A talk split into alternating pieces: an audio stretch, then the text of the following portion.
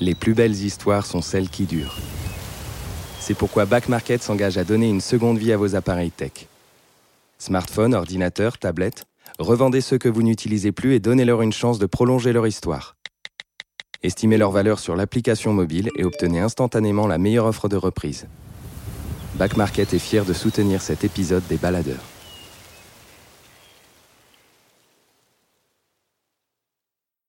Les baladeurs, une série audio Les Others.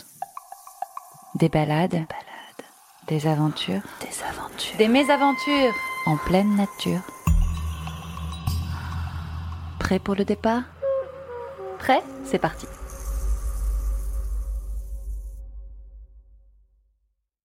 Chers amis baladeurs, comme vous avez pu l'entendre dans de nombreux épisodes de ce podcast, ce qu'il se passe dans notre cerveau au contact de la nature sauvage n'est pas toujours beau à voir.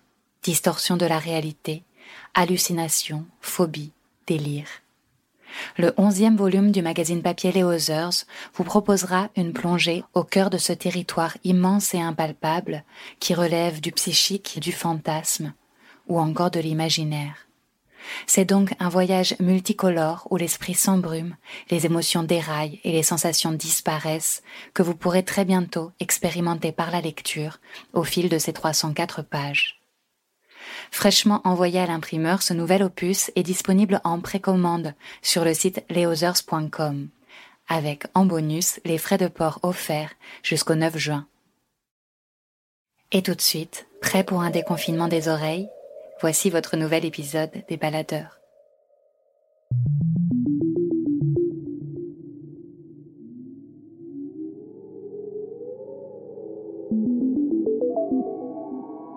On me dit que Baptiste doit venir nous chercher à l'arrivée du petit bateau de pêcheur qui nous dépose sur la banquise dans un fjord de la baie d'Ilulissat au Groenland.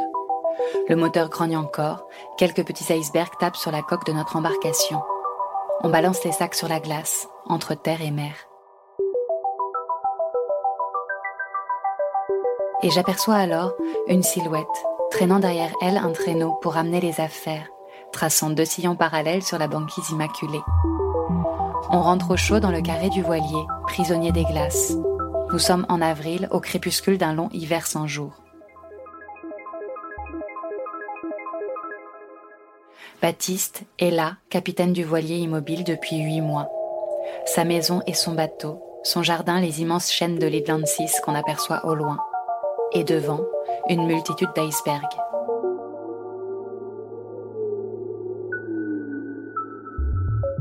Mais avant cela, avant de se retrouver au Groenland, Baptiste, le garçon de la montagne, découvrit la mer, plus comme un échappatoire que comme un rêve. Le jeune fait ses premiers pas sur l'eau, et peu à peu apprend les codes d'honneur des marins, et bientôt décrypte le langage de l'océan.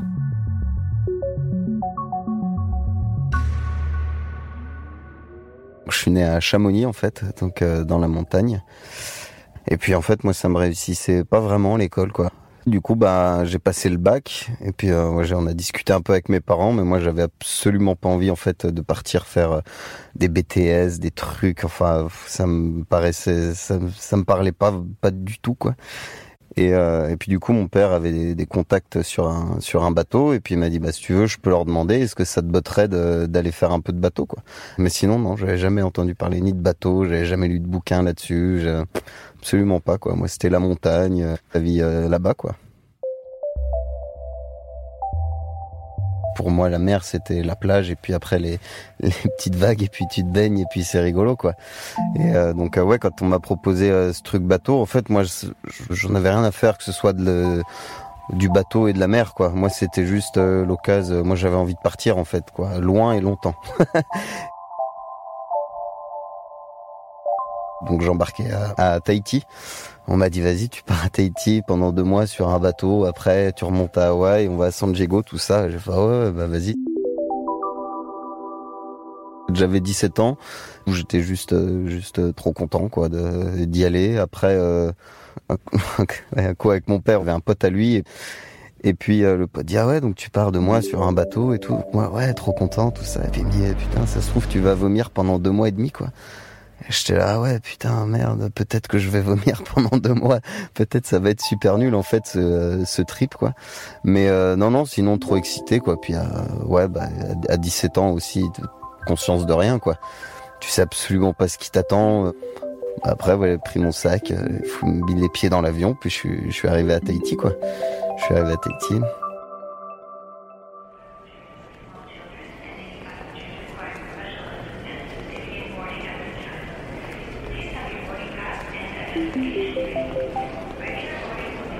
Là, ça a commencé un peu sur des chapeaux de roue parce que j'ai été. Euh,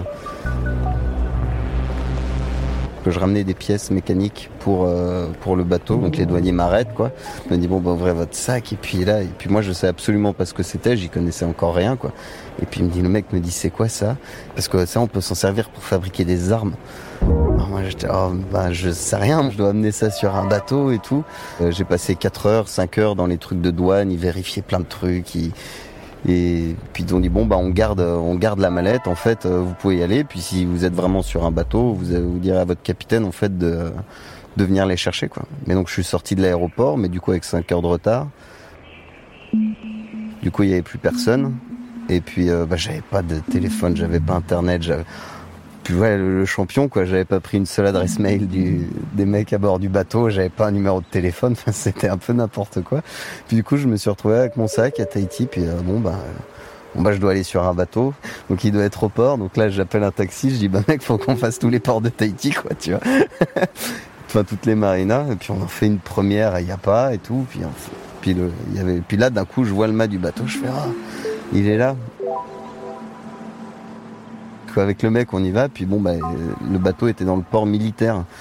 bah, pareil, je me suis pointé à la petite guérite devant le militaire euh, avec l'arme et tout. Je me suis retrouvé, je me baladais sur les bateaux euh, militaires parce que le bateau sur lequel je devais embarquer était à coupe, quoi. Donc, euh, et les mecs castiquaient les grosses mitraillettes, les machins, qui me regardaient. J'étais avec ma petite guitare. Bonjour, je vais sur le bateau là. Ils disaient ah ok vas-y.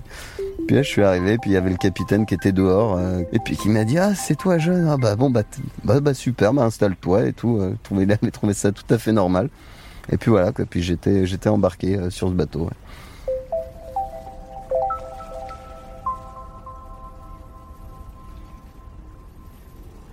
Santiago, t'es le gamin Oui, répondit le vieux. Il tenait son verre et pensait à des temps loin en arrière. Tu veux que j'aille te pêcher tes sardines demain matin? Non. Repose-toi. Va jouer au baseball. Je peux encore ramer et Rogelio me pliera le filet. J'aimerais venir. Si je ne peux pas pêcher avec toi, je pourrais te rendre service autrement. Tu m'as offert une bière, dit le vieux. Tu es déjà un homme. J'avais quel âge la première fois que tu m'as pris dans ton bateau? Cinq ans. Et on a failli te tuer quand j'ai remonté ce poisson sur le plat-bord et qu'il a failli éclater le bateau en morceaux. Tu t'en souviens? Je me rappelle, comme sa queue battait et cognait, et le banc cassé en deux, et le bruit du gourdin. Je me rappelle que tu m'as jeté dans la cale avec des lignes toutes mouillées, et que je sentais le bateau couler, et le bruit que tu faisais tapant sur lui avec ton gourdin, comme pour faire tomber un arbre, et l'odeur du sang qui recouvrait tout, partout. Tu peux vraiment t'en rappeler ou c'est parce que je te l'ai raconté? Je me rappelle de tout, depuis le premier jour où on est sortis ensemble. Le vieil homme le regarda de ses yeux brûlés de soleil confiant et aimant. Si tu avais été mon fils, je t'aurais pris avec moi et on aurait tenu le pari, dit-il.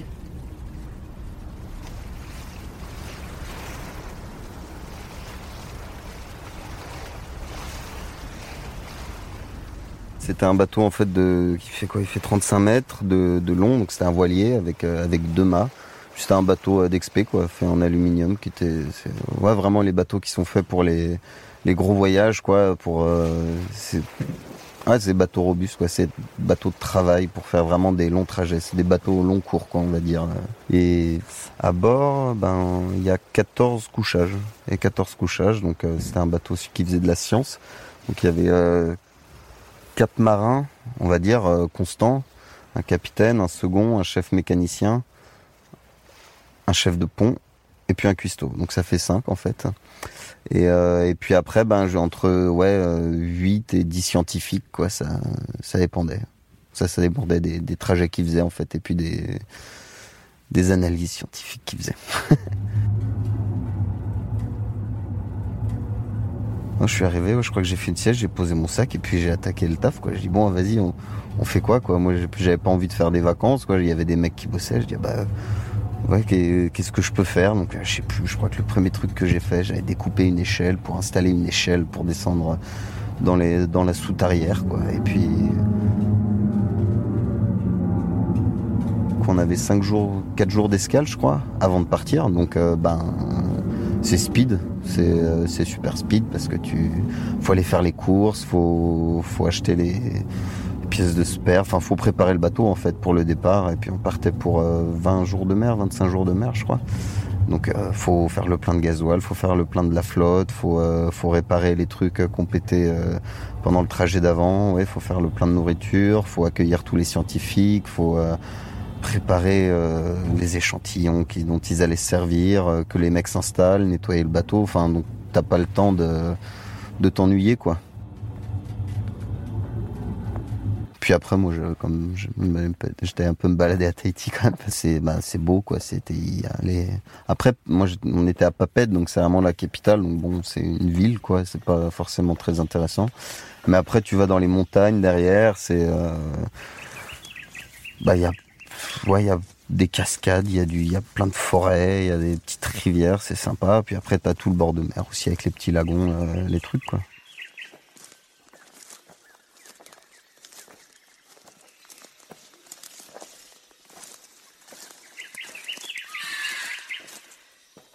Mais moi, je me souviens, c'était d'abord les premières soirées avec, avec, des vrais marins, quoi. Parce que du coup, après, tu te mets à fantasmer un peu autour de ça, quoi.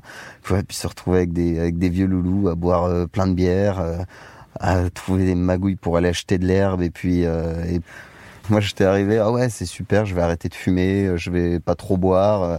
puis t'essaies de, t'essaies de draguer des filles, t'essaies de, ouais, enfin, c'est la vie, quoi.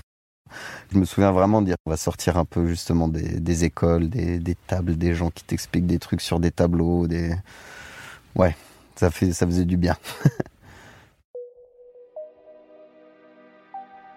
Le garçon partit. Ils avaient mangé sans lumière sur la table. Le vieil homme enleva son pantalon et gagna le lit dans le noir. Il roula le pantalon pour en faire un oreiller, le journal calé à l'intérieur. Il s'enroula dans la couverture et s'endormit sur les autres vieux journaux qui recouvraient les ressorts du sommier. Il s'endormit très vite et rêva d'Afrique, quand il n'était qu'un garçon, avec les longues plages dorées et celles de sable très blanc, si blanc que l'œil en faisait mal, et les falaises des caps, et au fond les hautes montagnes sombres. Il revenait se promener sur ces côtes toutes les nuits désormais, et dans ses rêves, il entendait le grondement des vagues et voyait les bateaux indigènes les traverser. Il sentait le bitume et les toupes du pont quand il dormait, et il sentait cette odeur de l'Afrique que la brise de terre apporte au matin. D'habitude, quand il sentait cette brise de terre, il se réveillait, s'habillait et partait réveiller le garçon. Mais cette nuit, la brise de terre vint très tôt. Il sut dans son rêve qu'il était trop tôt et continua à rêver pour voir les pics blancs des îles s'élever de la mer, puis rêva de tous ces ports et criques des îles Canaries. Il ne rêvait plus de tempêtes, ni de femmes, ni de grands événements, ni de grands poissons, ni de combats, de concours, ni de sa femme. Il ne rêvait plus maintenant que des lieux et des lions sur la plage. Il jouait comme de jeunes chats dans la tombée de la nuit, et il les aimait comme il aimait le garçon. Simplement, il se réveilla, regarda par la porte ouverte où en était la lune, déroula son pantalon et l'enfila. Il pissa à l'arrière de la cabane, puis remonta la route pour aller réveiller le garçon. Il frissonnait, parce que le matin était froid, mais il savait qu'il se réchaufferait dès qu'il se serait remis à ramer.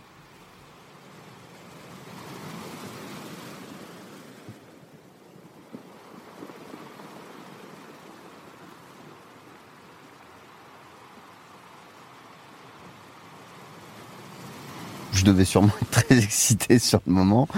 Je devais rien comprendre euh, aux manœuvres, aux trucs. Euh, où on me disait, vas-y, euh, va choquer le bout sur le taquet. Et puis t'es là, c'est quoi un bout? C'est quoi un taquet? Ça veut dire quoi choquer? Et du coup, t'es là, tu, tu, ouais, je devais traîner sur le pont en essayant de faire des trucs. J'ai dû moi me retrouver avec un bout sur la main un moment, j'ai dû tirer dessus, je pense, et puis le bateau est parti, et puis du moteur pour quitter le port, on a dû sortir, et puis on a dû mettre les voiles, et puis c'était parti, quoi. Ça devait être un départ de bateau comme tous les départs de bateau, en fait, mais... Euh, bah, les, jours à bord, c'est... Euh,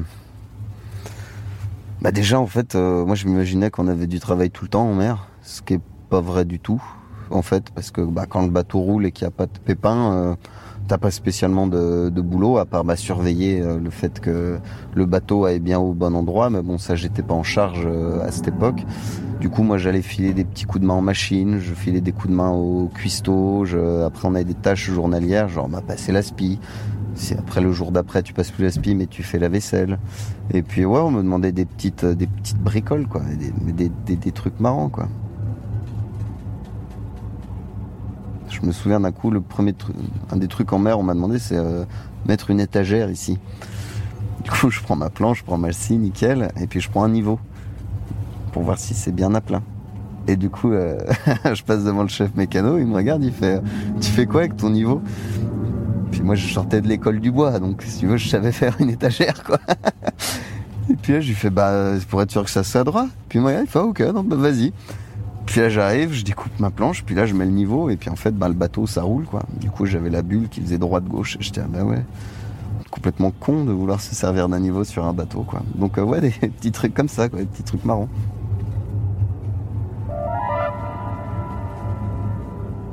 Bah, ils m'appelaient tous euh, jeune déjà, j'étais le petit jeune quoi. J'étais le petit mousse quoi, j'étais le petit mousse, j'étais à moi je me souviens que j'avais envie de vraiment tout faire quoi. J'avais envie de de, de, ouais, de, de toucher à tout. Et puis dès, puis dès qu'il fallait faire des trucs ils me demandaient tu vois ils m'ont pas mal fait participer ouais aux, aux manœuvres de voile. Et je me suis retrouvé à faire des vidanges avec le mécano à gérer des des jeux au à faire avec la cuisine pareil quoi. Apprendre à comment organiser une cuisine quand tu quand tu fais à bouffer pour euh, pour 14 personnes euh, je me suis mis à, donc faire des cars aussi la nuit avec euh, donc j'avais un chef de car, je les faisais pas tout seul, qui m'expliquait un petit peu les petits instruments, euh, un peu mes débuts de voile aussi, à dire ben voilà comment on hisse, apprendre à faire un nœud de chaise par exemple, parce que moi au début je, viens de la montagne, j'avais fait un peu d'escalade, mais on utilise beaucoup le nœud 8. En fait le nœud 8, ce qui est chiant c'est que si tu le serres, il est indéfaisable. Donc euh, je me souviens, j'avais fait des nœuds de partout, moi, du coup, quand fait faire des nœuds, puis j'entendais tout le temps gueuler les mecs. Putain, mais qui c'est qui a encore foutu un nœud de 8 ici? Puis je disais, ah bah, c'est moi et tout. Donc ils m'ont appris, voilà, à faire un nœud de chaise, ils m'ont appris les le nom des voiles, le nom des bouts. Enfin non, donc c'était... Euh... Et ils ont vraiment été super euh, patients, et puis... Ouais, ils étaient dans un vrai truc de transmission, quoi. Donc moi, je, moi, c'est là que j'ai, enfin, j'ai appris vraiment énormément de choses, quoi.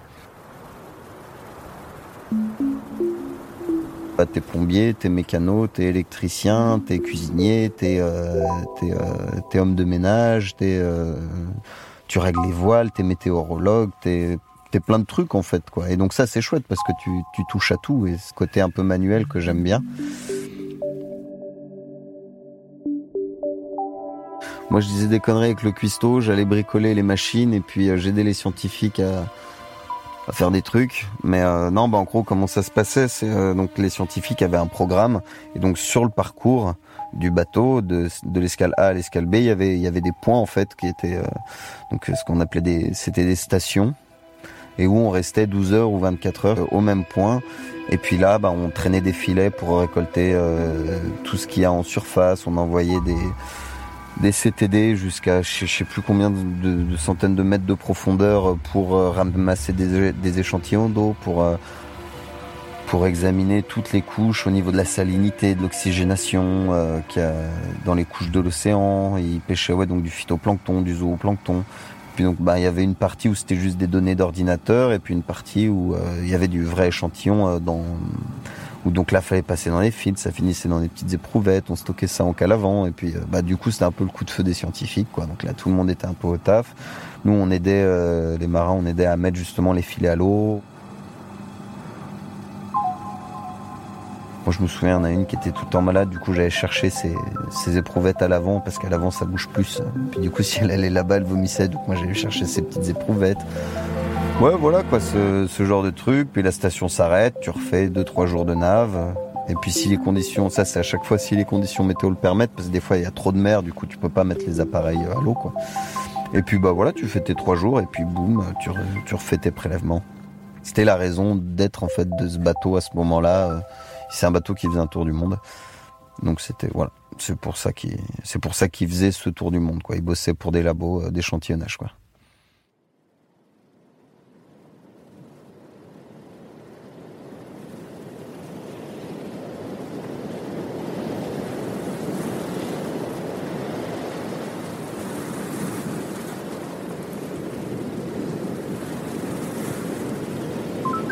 Dû avoir des mers d'huile. Je me souviens qu'on s'était baigné un coup. Euh, c'est assez rigolo d'ailleurs de se dire que tu te baignes et que tu as 3000 km avant la Terre et que tu as, 5000 mètres de fond sous tes pieds. Quoi. tu te sens tout petit. Des fois il y a du vent donc il y a de la grosse mer. Euh, des fois c'est cool, tu as 20 nœuds, tu avances bien avec le bateau. Le bateau a un bon rythme. Presque en général pas mal dans le Pacifique, c'est que vu que c'est un grand océan, tu as des grandes houles. Donc c'est-à-dire que tu as des grandes vagues qui sont très très lentes, très langoureuses quoi. C'est pas comme par exemple quand tu es coincé en mer Adriatique, là c'est la mer entre euh, l'Italie puis la Croatie, tout ça là c'est à l'est de l'Italie. Où là c'est une mer qui est très serrée, qui va si t'as des coups de vent, ça va être euh, vraiment plein de petites vagues et tout. Et puis là, c'est très très fatigant parce que là, tu, on fait ce qu'on appelle, si tu as du vent de face, tu fais ce qu'on appelle, tu plantes des pieux quoi. Puis là, c'est sans arrêt, c'est pa, pa, pa. Donc, euh, ça, ça dépend vraiment des, après des mers. Et puis juste de la météo, en fait, ça dépend du vent. Sur trois semaines, tu as quand même de grandes chances de rencontrer plein de types de météo différentes.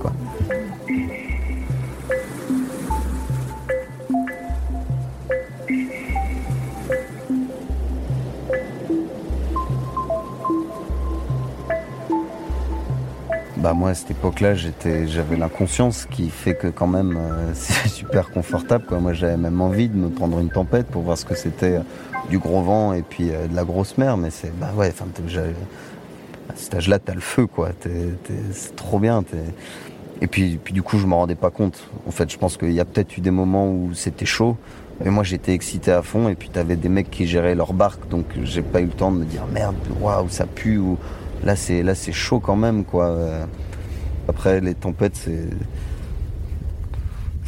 vraiment en fait quand t'as des mecs qui vont te dire qu'ils ont pris une grosse tempête et qu'ils se sont fait peur, c'est que c'est enfin ces histoires de tempête déjà ils vont pas forcément les les, raconter facilement. Et puis il y a une, forme d'humilité un petit peu vis-à-vis -vis de tout ça qui fait que ils vont pas s'en vanter, ils vont, ils vont quand même réduire un petit peu aussi le, le truc en disant voilà, ouais, non mais c'est pas, c'est comme ça. Bon, finalement, ça s'est bien passé, tout ça. Puis c'est des choses vraiment qui te, qui te marquent et je trouve que ces choses qui te marquent énormément, ça t'appartient un peu, euh, un peu qu'à toi parce qu'en fait, finalement, les gens comprennent pas ce que, ce que t'as vécu sur le, sur le moment, quoi. Au bout du compte, c'est un peu rigolo parce c'est un peu le bordel dans le bateau et puis que tout le monde s'en est bien tiré, quoi. Mais euh, Moi, j'ai un pote que j'ai rencontré par la suite qui a vraiment pris une grosse grosse tempête et, ça a été un peu chaud quand même. Ils ont perdu les deux mâts, ils ont perdu le moteur. Euh, ils étaient, il y avait 80 nœuds de vent, il y avait des creux de, de 10 mètres apparemment. Enfin, il s'est retrouvé éjecté contre un mur avec la table qu'il a écrasée, qui lui a ouvert le, qui lui a ouvert l'arcade, ce qui fait qu'il voyait plus rien. Enfin, des, des trucs de ouf. Il avait un client qui attendait dans sa cabine en mangeant des coco pops en disant on va crever, on va crever, on va crever. Enfin ouais non, c'est des moments qui, sont assez chauds, mais ça du coup moi ce, cette histoire, ce mec il me l'a raconté, je pense je sais pas trois quatre ans après qu'on soit qu'on soit rencontrés. Bah, c'est en fait c'est un rapport assez direct avec la mort quoi. Et je pense que y a pas grand chose qui est plus intime que ça quoi.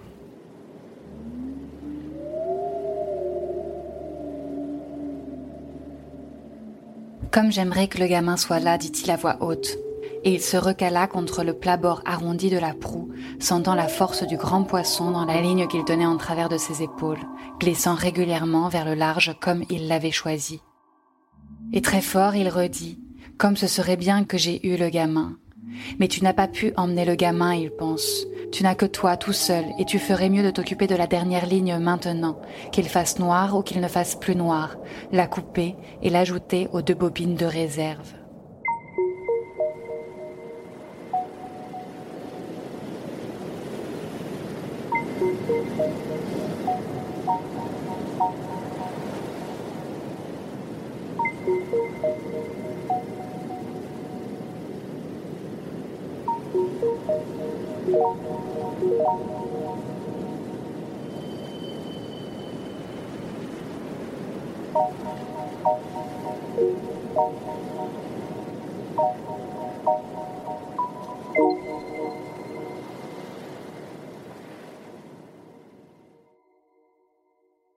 Puis après, t'es 24 heures sur 24 avec euh, avec les mecs en fait, parce que bah, tu peux pas te barrer quoi. Puis si t'en as marre, tu peux pas dire bon, euh, je vais me faire un cinoche. Donc si t'as un problème avec quelqu'un, t'es quand même un peu obligé en fait de de faire en sorte que ça s'arrange. Donc soit en prenant sur toi, soit en ayant euh, les discussions qu'il faut.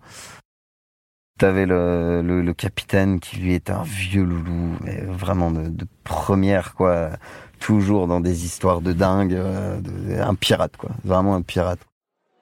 On était à San Diego, puis ils étaient partis en chouille à, à Tijuana, chose qu'on n'avait absolument pas le droit de faire. Moi, j'y étais pas allé, heureusement. Hein. Ils m'avaient proposé, puis j'ai dit non, non, ça pue votre truc. Du coup, il sort du bar, puis bah, là, le capitaine qui se fait alpaguer par, par, bah, par une pute, quoi, et puis, euh, puis qui l'a drogué, en fait, euh, puis euh, il y a des, des, vieux loulous mexicains qui l'ont pris, qui lui ont fait vider 10 000 balles sur son compte, euh, enfin, qui après l'ont jeté dans, dans, un caniveau. Le mec, il a passé la frontière sans passeport en mode clandestin mexicain euh, pour arriver finalement à rejoindre le motel trois jours plus tard. Nous, on avait alerté Interpol, on avait perdu le mec. Enfin, c'est des histoires, des histoires un petit peu comme ça, quoi. Ce qu'on disait souvent, c'est il a, il a les meilleurs côtés de, il a les bons côtés de Rasputin et les mauvais côtés de Corto Maltese, quoi. Après, il y avait le chef mécano qui lui était une super crème aussi, quoi, qui, avec qui on s'est bien marré, j'ai bien bossé avec lui.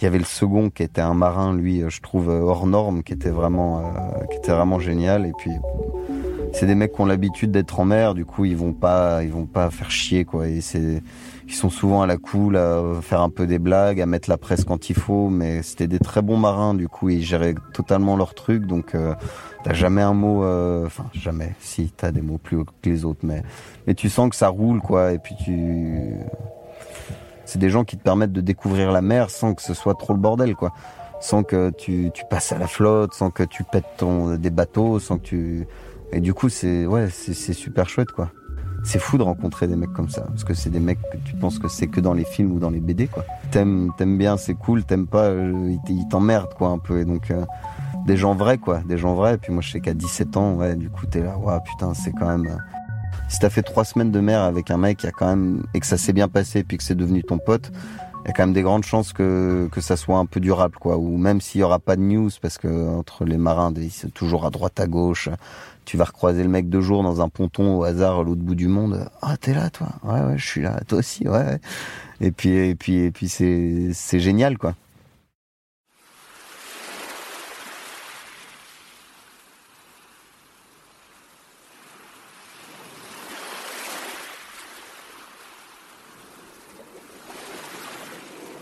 Des météos en fait. Tu reçois des météos, donc tu as plusieurs euh, objets qui peuvent t'indiquer la météo. Et puis bah toi tu la vois et puis tu la compares avec euh, avec ce que tu vas ce que tu vas faire. Si tu vois que tu vas prendre un gros temps, bah tu peux essayer de changer un petit peu de route histoire de moins prendre une grosse tempête. Des fois tu es juste là, ouf, bah là on va en prendre une grosse grosse grosse à partir de demain soir et ça va durer deux jours et puis bah, le lendemain soir tu es là et puis là tu tu subis.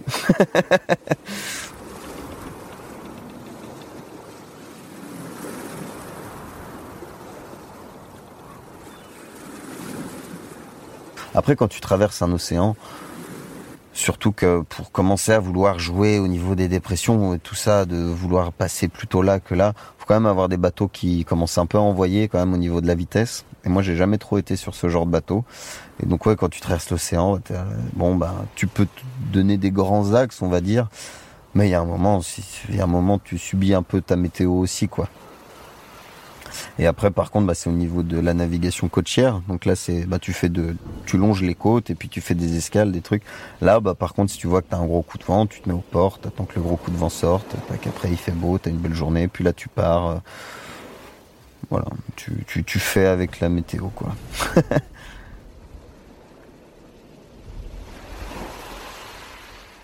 que tu vas avoir euh, des bateaux où t'es que deux. Et puis t'en as qui vont faire 3 heures, 3 heures, t'en as d'autres qui vont préférer 4 heures, 4 heures, il y en a qui vont faire 5 heures, et puis ensuite 3 heures par contre quand il fait nuit, puis 5 heures. Enfin, après tu peux être d'écart, oui donc juste à deux, tu peux avoir 4 mecs qui tournent pendant sur l'écart. Si t'es de quart à minuit, tu vas te coucher à 8 heures, donc euh, donc t'as tout le monde qui mange, toi tu toi tu vas te coucher. Puis à minuit, t'as ton collègue d'avant qui vient te réveiller, et puis tu euh, et puis tu, tu, vas, tu surveilles le bateau. Donc après, ce que tu as à faire pendant tes quarts, c'est très différent. Si tu traverses la Manche, que tu as énormément de bateaux, eh ben tu vas être tu vas être taqué à surveiller les bateaux pour être sûr de pas de pas faire une route de collision, puis de enfin de pas se payer un bateau en fait tout simplement. T'as des coins où tu vas être euh, beaucoup plus euh, tranquille, où tu peux te faire le quart, où tu touches à rien, tu peux regarder les étoiles pendant 4 heures, et puis t'as pas trop de mer, et puis t'es en slip parce que t'es entre Tahiti et Hawaï, et puis c'est puis c'est super cool. Euh,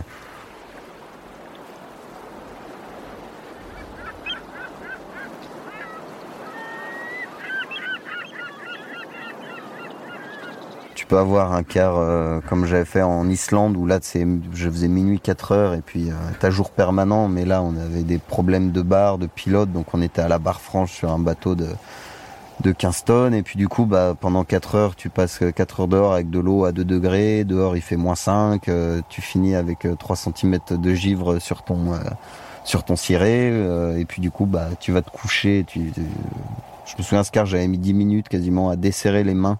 Et de la barre franche, en fait, la barre qui te permet de contrôler le, les safrans, les trucs qui guident le bateau. Tu t'y fais, en fait, au rythme. Au bout d'un moment, euh, quand ça dure un peu long, donc ça se fait pas sur deux jours, mais au bout de 4-5 jours, si tu dors, si tu fais 4 heures debout, 4 heures couché, 4 heures debout, au bout de 4 heures, t'es fatigué, tu te couches et puis t'as presque plus besoin de réveil, quoi. Au bout de 4 heures, tac, tu te lèves et puis en 2 minutes, t'es euh, opérationnel et puis t'as 4 heures d'autonomie, quoi. Ton corps après prend des rythmes, en fait. Euh.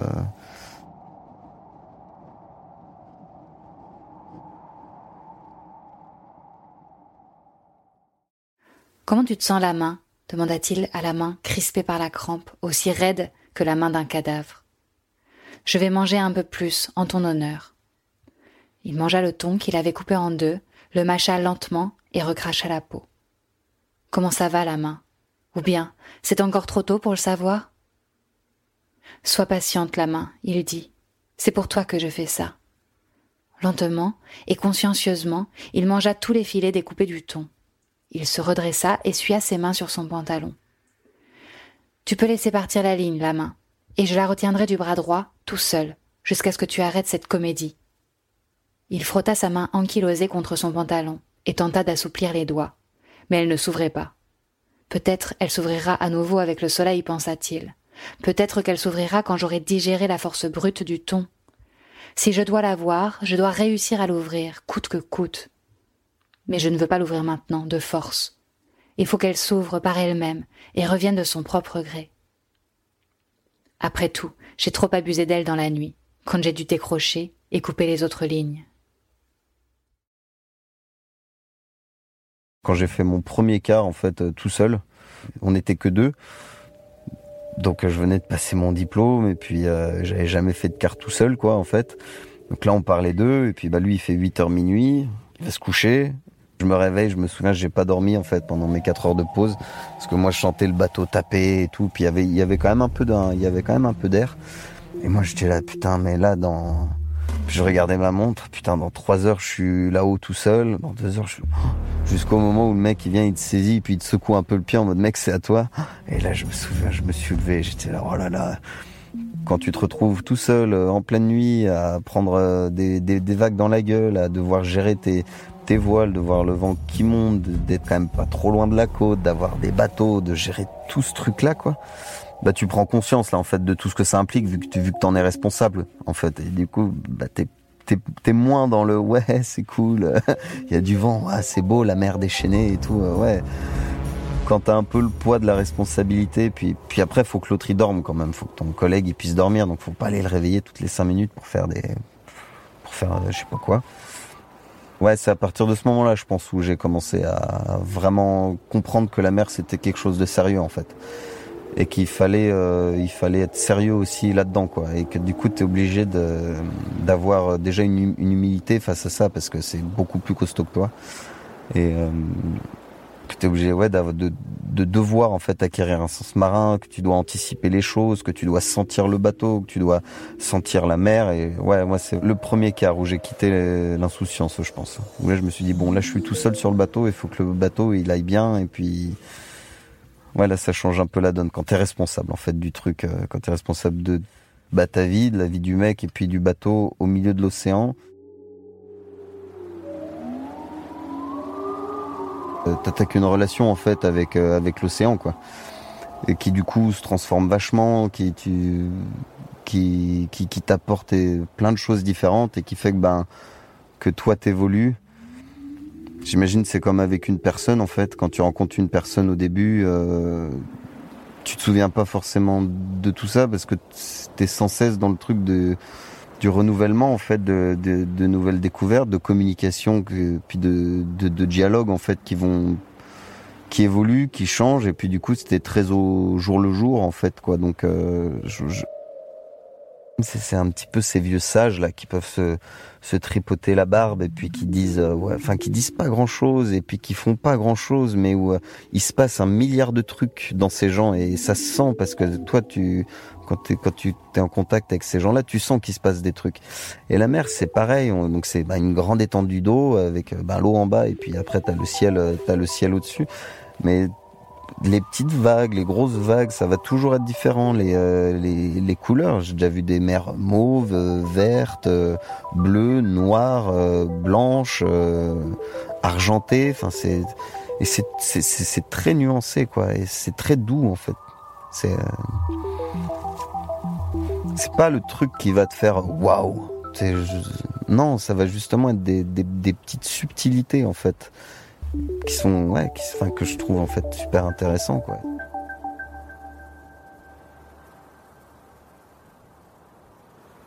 Il regardait la mer et sut comme il était seul. Mais il distinguait les prismes de l'eau sombre et profonde et la ligne qui le tirait vers l'avant et l'étrange ondulation du calme. Les nuages s'accumulaient maintenant sous le souffle de l'Alizé, et quand il regarda droit devant, il aperçut un vol de canards sauvages comme découpé contre le ciel et l'eau, puis s'effaçant, puis net à nouveau. Et il sut qu'aucun homme n'était jamais seul sur la mer. Il pensait à combien les hommes redoutaient de perdre de vue la côte dans un bateau minuscule, et que bien sûr, ils avaient raison pendant les mois de ces mauvais temps soudains. Mais en ce moment, c'était la saison des ouragans, et quand il n'y avait pas d'ouragan, les mois à ouragan sont les meilleurs de l'année. Quand un ouragan approche, tu envoies toujours les signes dans le ciel quatre jours à l'avance si tu es en mer. Ils ne le savent pas sur la côte parce qu'ils ne sauraient pas les reconnaître, pensa-t-il. Il regarda le ciel, vit les cumulus blancs s'empiler amicalement comme des ice cream, et encore plus haut, les fines plumes des cirrus contre le haut ciel de septembre. Légère brise, dit-il. Un temps bien meilleur pour moi que pour toi, le poisson.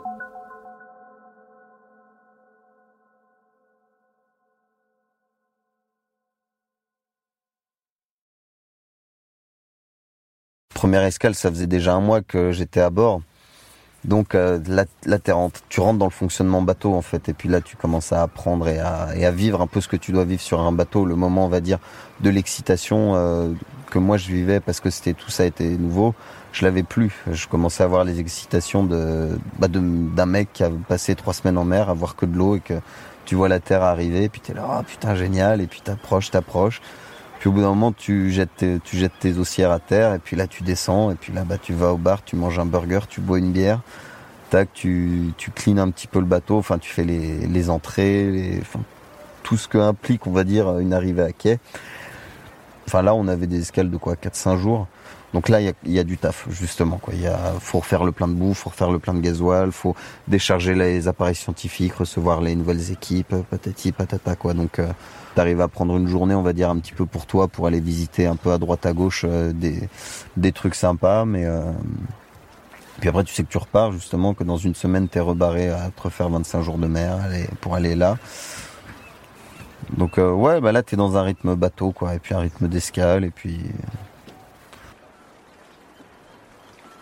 Vu que t'arrives euh, ouais, que tu as ta journée, tu loues une caisse et puis tu pars te balader un, petit peu dans le coin, quoi. Tu vas te faire éventuellement une petite rando, tu, tu fais un ou deux trucs qui sont pas très loin et qui prennent pas trois jours à faire, tu, puis tu te promènes, quoi. Tu te promènes, tu t'arrêtes, tu bois une bière tu parles un peu de ce que tu as vécu, de ouais, c'est, lui, il m'a trop fait chier pendant trois semaines. L'autre, ah ouais, putain, moi c'est lui. Oh, c'est pas, il m'avait fait ça. Ouais, puis ça, ça c'était quand même cool. Tu ressasses déjà un peu tes trois semaines de merde avant, quoi, de savoir ce qui allait bien, ce qui va pas bien. Et euh, il y avait eu un coup devant les, falaises tu vois donc tout l'océan euh, devant toi. Et puis là, donc je m'assois donc dans un petit café un peu cool. Et puis il y avait un, vieux papy à côté avec des lunettes de merde, une petite barbiche et puis un petit chapeau de paille, quoi. Et puis euh, bah je commence à essayer d'entamer un petit peu le, dialogue, euh, le dialogue avec lui, quoi. Et puis là, il me regarde, donc il met son index devant sa bouche, il me dit Chut. Puis là, euh, avec ses mains, en fait, il, montre qu'avec mes yeux, il faut que je regarde l'océan et que je ferme ma gueule, quoi. Et puis du coup, j'ai passé une heure sur cette chaise à, côté de l'autre à boire mon café. Puis au bout d'un moment, le mec s'est levé, puis il m'a serré la main et puis il m'a dit euh, bonne journée. Puis il s'est barré.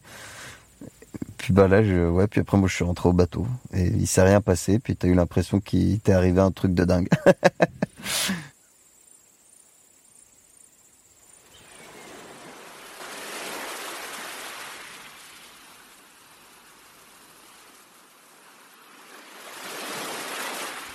Le garçon emporta le bidon de café à la cabane du vieux et s'assit près de lui jusqu'à ce qu'il se réveille.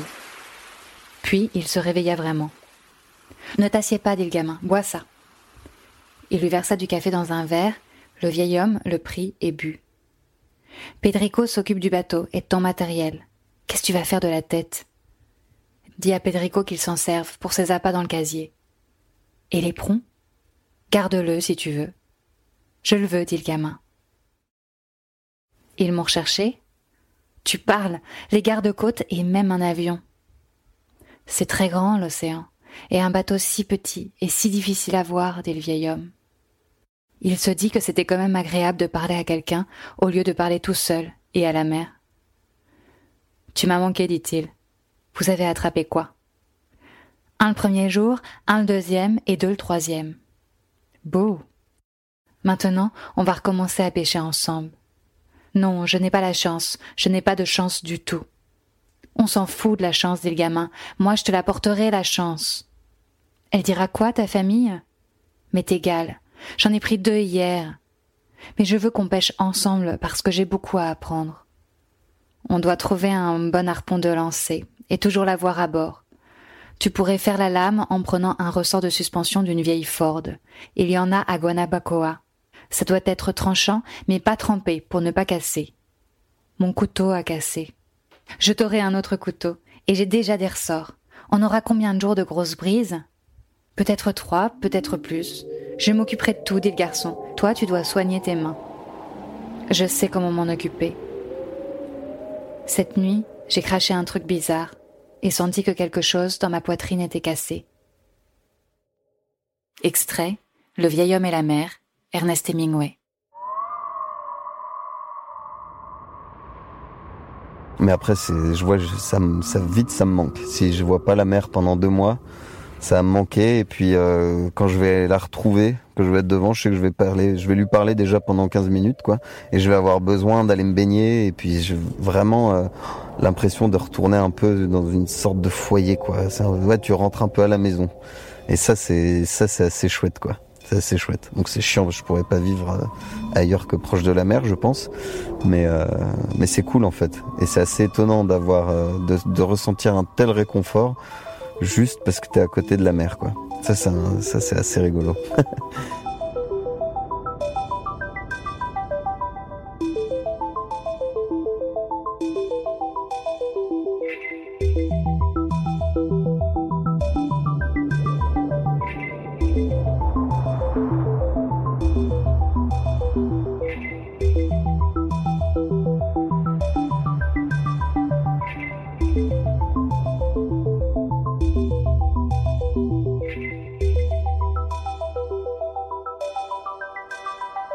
Les Baladeurs, une série audio Léo écrite et réalisée par Camille Juzo, la musique océanique et langoureuse est de Alissane Brassac, le mixage sur les crêtes des vagues est de Laurie Galliani.